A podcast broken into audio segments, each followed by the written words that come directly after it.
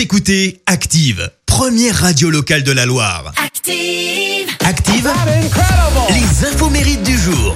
Nous sommes le mercredi 22 septembre, premier jour de l'automne et ce matin nous fêtons les Maurice. Tu pousses le bouchon un peu trop loin, Maurice. Côté anniversaire, trois célébrités au parcours atypique prennent un an de plus. On a déjà l'acteur français François-Xavier de Maison, 48 ans.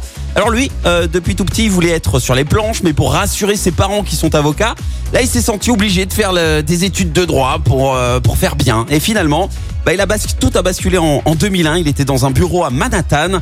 Là, il assiste au tragique attentat des deux tours et il prend conscience qu'il n'avait qu'une seule vie, qu'il devait absolument tout faire pour vivre de sa passion.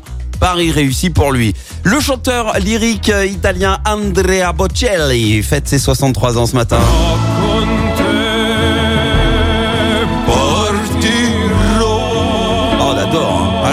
Avec une forme héréditaire de glaucome.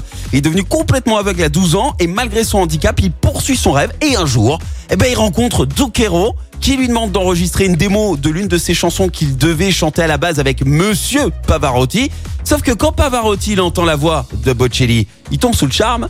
Il dit à Zucchero que ce serait Bocelli et personne d'autre qui chantera ce morceau. Et voilà, un sacré coup de pouce euh, pour euh, Andrea Bocelli qui est aujourd'hui eh bien l'un des chanteurs italiens les plus connus au monde et l'un de ceux qui a vendu le plus d'albums. Et puis enfin, la chanteuse canadienne Béatrice Martin vient d'avoir 32 ans, alias Cœur de pirate. Elle non plus, hein, à la base, elle devait pas être chanteuse. Et pourtant, énorme succès en 2009 avec ce titre Comme des enfants. À la base, elle a suivi des études de graphisme. Elle voulait faire des, créer des mangas. Et ce sont ses amis qui l'ont poussée à se lancer dans la musique afin de ne pas gâcher son talent. Elle les a écoutés. Elle a posté en fait une seule chanson sur un réseau qui existait à l'époque, MySpace. Et bingo, Cœur de pirate se fait repérer. Son premier album est devenu numéro un des ventes au Canada. La citation du jour.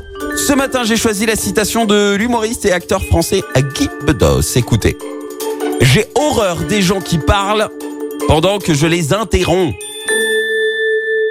Merci. Vous avez écouté Active Radio, la première radio locale de la Loire. Active.